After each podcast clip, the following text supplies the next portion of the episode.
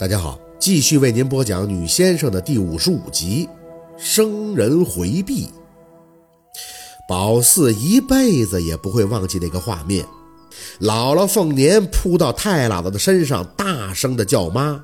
她嘴张得大大的，许多的话好像卡在了喉咙里。除了那声妈，她似乎什么都喊不出来了。那是宝四第一次听见姥姥凤年叫太姥姥妈。可惜太姥姥再也没法答应了。宝四一直以为姥姥凤年和太姥姥的关系很差，他们总是吵架。姥姥心情好的时候会叫声小姨，生气的时候也会和太姥呼来喝去的。在宝四短短九年的生命里，是真的理解不了姥姥和太姥姥的感情。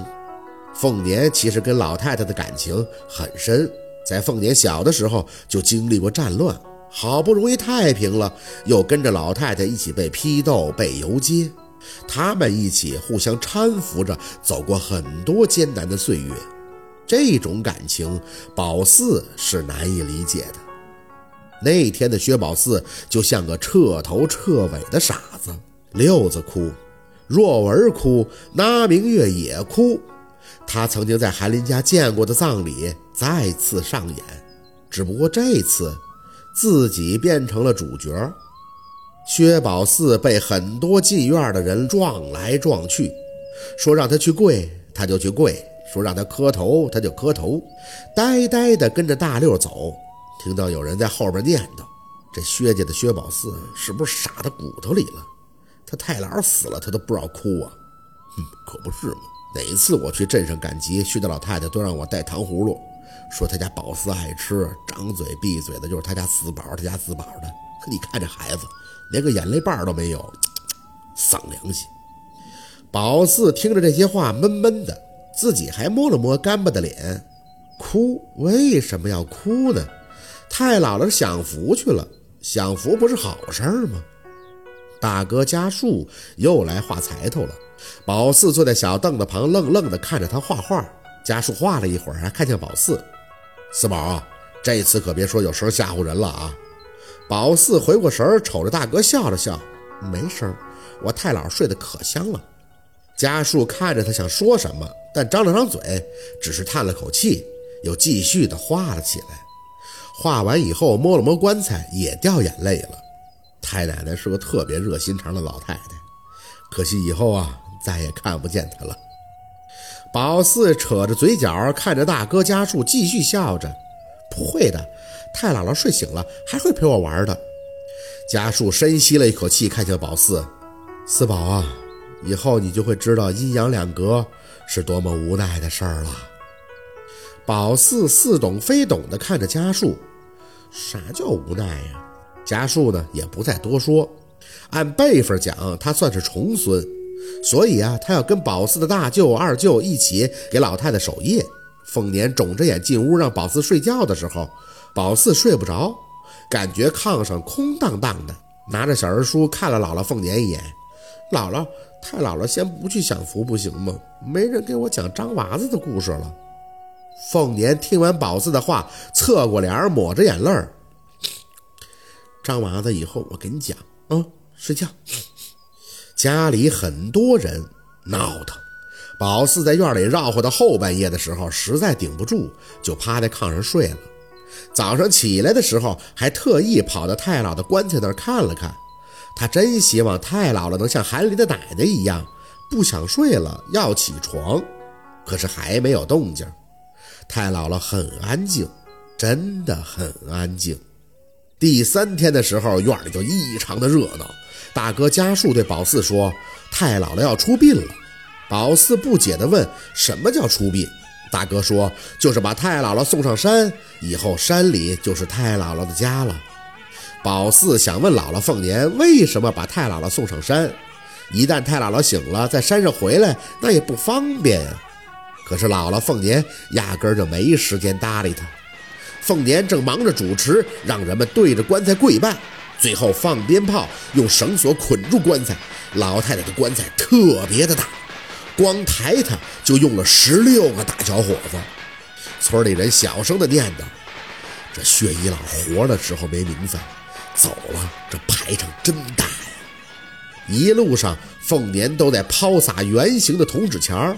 宝四大舅拿着个白幡走在最前边，二舅若文则抱着灵位走在棺材前。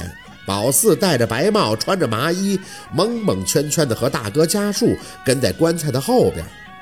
大哥家树拉着宝四的手，是洒了一路的眼泪。走到山脚下的时候，棺材和哀乐忽然就停了，有个男人挡住了去路。凤年，你什么意思？祖坟是外人能随便进的吗？宝四抬眼看向家树，谁在说话呢？家树吸了吸鼻子，他个子高。垫着脚，算是能稍微看清楚点局势。是咱家县里的亲戚过来了，他们不让太奶进祖坟。凤年大声地回道：“薛家，我说了算。我说谁是薛家人，谁就是薛家人。”凤年，你糊涂啊！你小姨只是个田房，连个名分都没有的女人，怎么能进祖坟？会破了风水的。棺材里的不是我小姨，那是我妈。她兢兢业业地替薛家操持了一辈子，怎么就不能进祖坟？你们让开！现在薛家是我当家，不行！就算薛家现在没落了，我们也不答应一个外人进祖坟。局面忽然就僵持上了。宝四看了大哥家树一眼，那不进祖坟就带太老回家吧。家树的表情也紧张，别说话，四宝，进祖坟是太奶一生的念想。我爸说这是太奶的遗愿。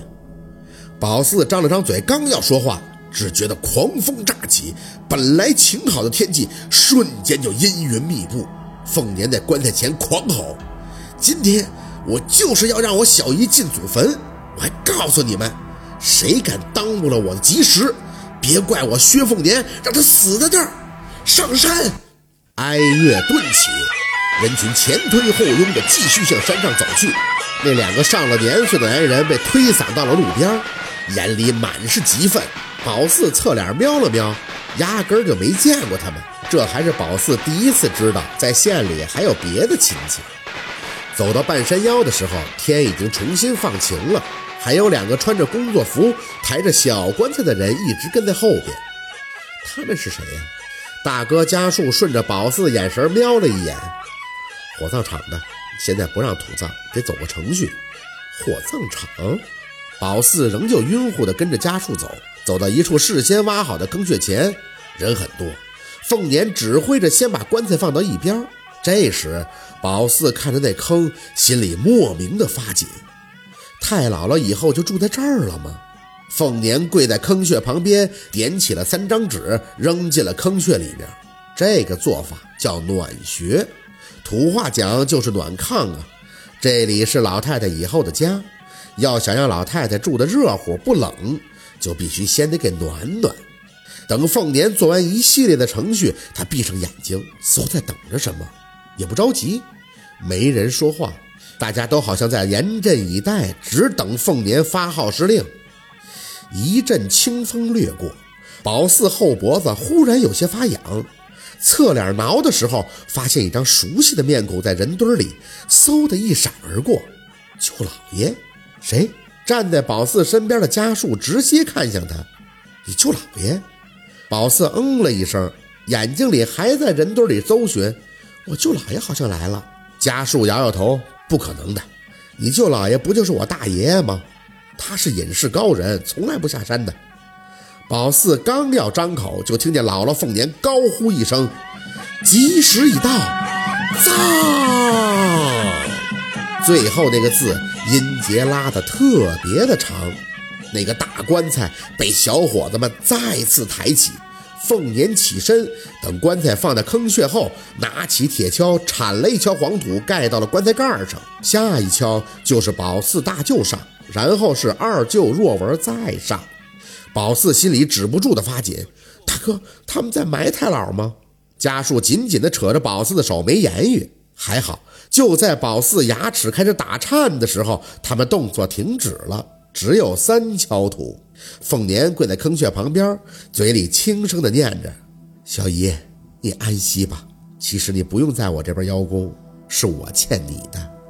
你放心，只要我活着，我就让你在下面跟我父母团聚。”说完，凤年擦了擦泪，起身。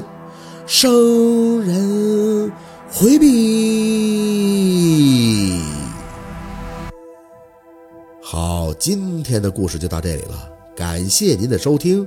喜欢听白，好故事更加精彩，我们明天见。